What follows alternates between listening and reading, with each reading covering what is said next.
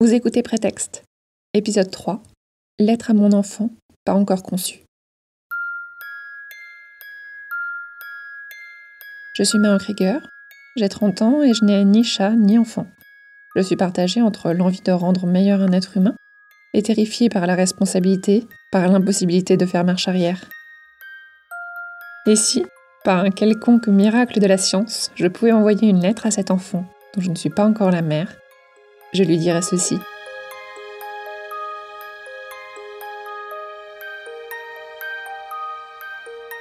Tu n'existes pas encore, en tout cas pas physiquement. Tu n'as pas de papa, et je ne suis pas encore ta maman. Peut-être que ton âme existe quelque part, peut-être que tu es une âme qui erre et un jour tu me rejoindras. Peut-être que tu existes dans les étoiles, dans le vent ou dans les rivières.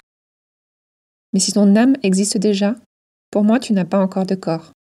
Tu n'as pas encore grandi en moi, ou en qui que ce soit d'ailleurs. Tu es une idée, un futur ou un espoir. Comme tu n'as pas encore de corps, et encore moins de gens, je vais me permettre de te parler au féminin. Parce que tu as une chance sur deux de te sentir plutôt fille, et parce que ça ne me plaît pas que le genre masculin soit toujours le genre neutre. Et aussi certainement, je préférerais que tu sois une fille. Les femmes enceintes disent souvent qu'elles se fichent d'avoir un garçon ou une fille, du moment que le bébé est en bonne santé. De une, il n'y a pas de rapport, ce n'est pas l'un ou l'autre. Et de deux, je suppose que j'ai le droit d'imposer ça à mon enfant imaginaire, non? Je suis à cet âge où il serait normal de t'avoir. Je suis dans un contexte de ma vie où ça n'étonnerait personne. Je suis dans une relation stable, j'ai fini mes études depuis longtemps, j'ai un bon travail et un bel appartement. Dans la chronologie de la vie, comme on aime à la raconter, tu devrais être la prochaine étape, le prochain jalon. Ce devrait être évident, ce devrait être normal. Si je suis sincère avec moi, je crois régulièrement que tu es une bonne idée. Souvent, je te veux, mais pas dans la vraie vie, dans mes rêves. Dans ces rêves, je ressens un amour sans limite pour toi, un amour bouleversant qui me laisse une nostalgie au fond du cœur à mon réveil. Dans ces moments, je te veux plus que tout, puis je me souviens le contenu de ces rêves. Une fois sur deux, je rêve que je t'aime, mais que je te perds. Alors je ne veux pas dire que tu meurs, hein, mais littéralement, je, je te perds. Je ne sais plus où je t'ai posé. Clairement pas la définition de la bonne mère. Alors je me doute que ça n'arrivera pas dans la vraie vie. Mais honnêtement, je ne sais pas comment mon subconscient pourrait me dire plus clairement que je ne suis pas prête à t'assumer. Et si je peux tout te dire, j'ai si peur.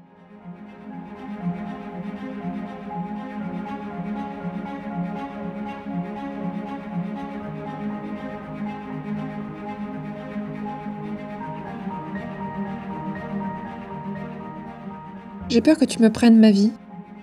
C'est très égoïste de ma part et aussi très égoïste de la tienne. De mon côté, je ne me suis jamais considérée comme une maman. Je ne me suis jamais vue comme ça. Je ne suis pas une femme pour repeupler la Terre, je ne suis pas une femelle faite pour la reproduction. J'ai l'impression qu'il y a des femmes comme ça, des femmes qui ont ça dans le sang, qui ont toujours voulu avoir des enfants. C'est comme une vocation, un appel, et moi je n'ai jamais ressenti ça. Je n'ai jamais pensé que de t'avoir était ma destinée et que ma vie, mon existence, devait se résumer à ça, se contenter de ça. J'ai toujours pensé que le destin, être mère de famille, n'était pas suffisant, n'était pas assez grand, pas ce pourquoi j'existais. Tu dois penser que je ne te veux pas, mais c'est faux. Je crois que je te veux. Certains jours, j'en suis persuadée. Certains autres, je suis terrifiée. Cette inconstance m'angoisse. Parce que le jour où tu arriveras, tu seras là à temps plein.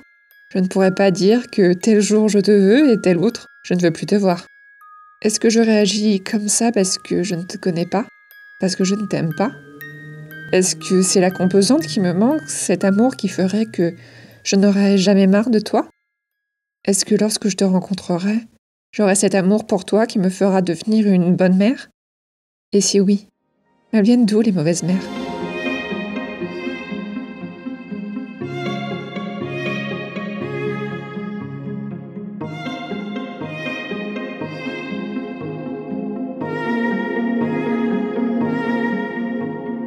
J'ai peur de t'avoir. Si peur que je ne sais pas si je saurais passer le cap. J'ai peur physiquement de t'imaginer pousser en moi. J'ai peur de cette chose qui grandira. et me dépossédera de moi. Je n'arrive pas à t'imaginer comme une part de moi, mais seulement comme un parasite, un intrus, un autre, qui se nourrira de moi. Je me fais à l'idée de t'avoir comme un enfant, mais pas comme un fœtus. J'ai peur, non pas des conséquences de ta présence sur mon corps, mais d'être dépossédé de moi, de ne pas contrôler, de ne pas être en accord avec ces changements. J'ai peur de détester ça. Est-ce que je te veux suffisamment pour risquer tout ça?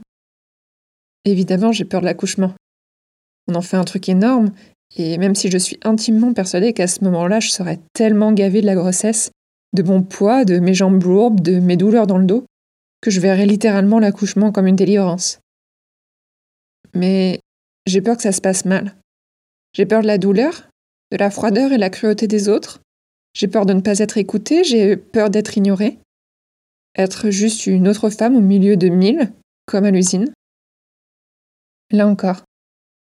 Est-ce que je te veux suffisamment? Puis il y a moi. Au-delà du changement de vie, des bouleversements, des priorités qui changent et des chamboulements, ce qui me fait le plus peur dans le fait de t'avoir, c'est le long terme, et c'est moi. Je suis sûre que tu seras parfaite, mais moi, moi je ne le suis pas. Je vois comme je suis avec les autres, et j'ai peur d'être comme ça avec toi. Je peux être jalouse, exigeante à l'excès. Lorsque je suis fatiguée, je n'ai aucune patience. Je peux être froide et passer d'un état calme à furieuse en moins de deux secondes. Dans ces moments-là, je n'écoute plus. Dans ces moments-là, j'ai besoin d'être seule, de m'isoler, de ne pas être sollicitée.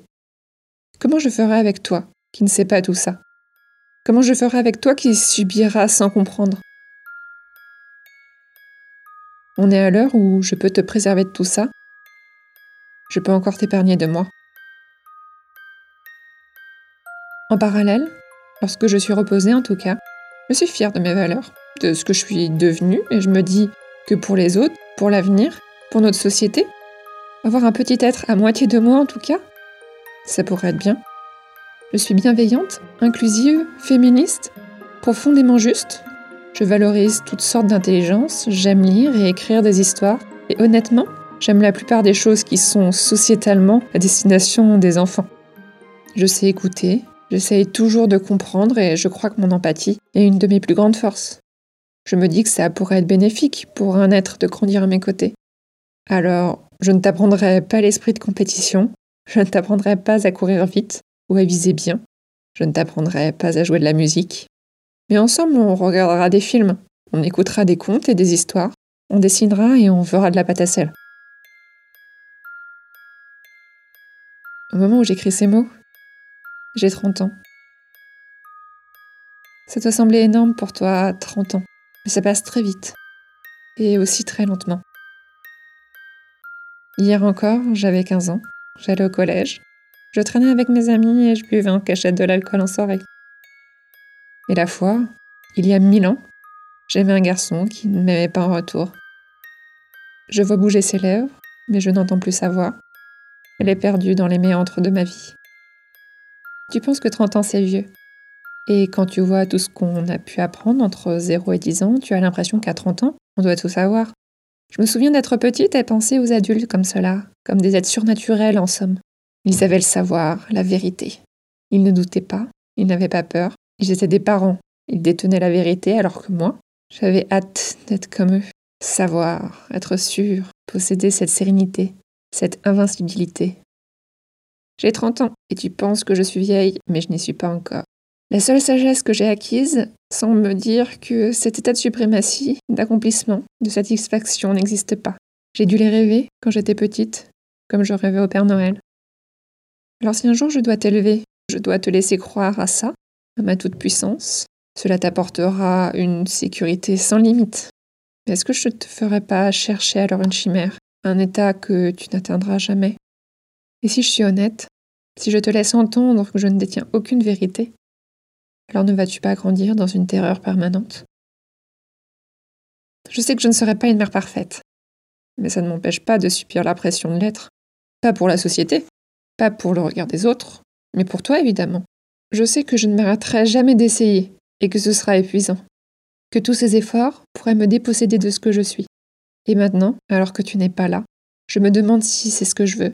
être dépossédée de moi pour quelqu'un d'autre Est-ce que c'est ce que je veux?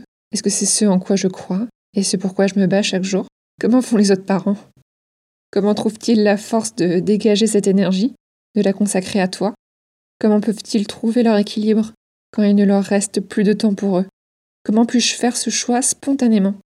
Sans temps pour moi, je m'éteindrai. Sans temps pour moi, je ne serais que le fantôme de moi, une pâle copie, sans qualité et plein de défauts. Je me sacrifierais et en plus je serais la pire des mères. Et si tu sentais ma rancœur? Et si tu intériorisais mon ressentiment? En quoi ce serait une bonne chose de t'avoir?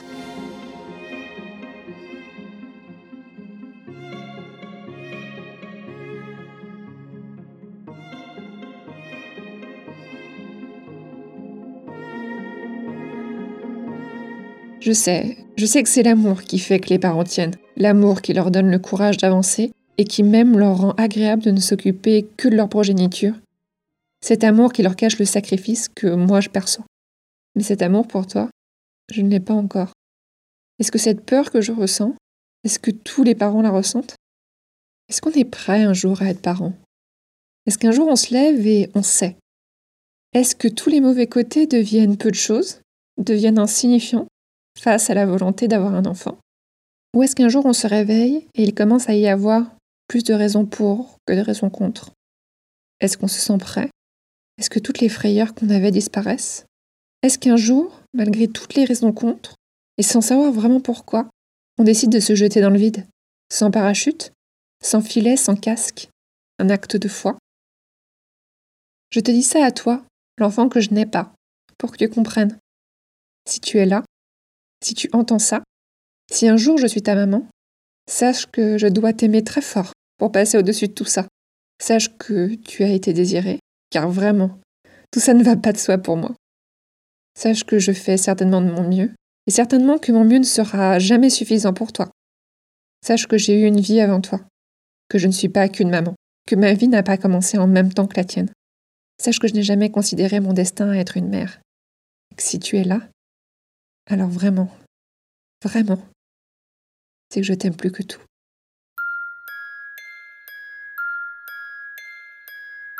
Et vous? Avez-vous des enfants? Pensez-vous en avoir un jour? Est-ce une évidence? Ou un combat au quotidien? Pensez-vous avoir changé entre l'époque où vous étiez nulle part et maintenant, en bien ou en mal?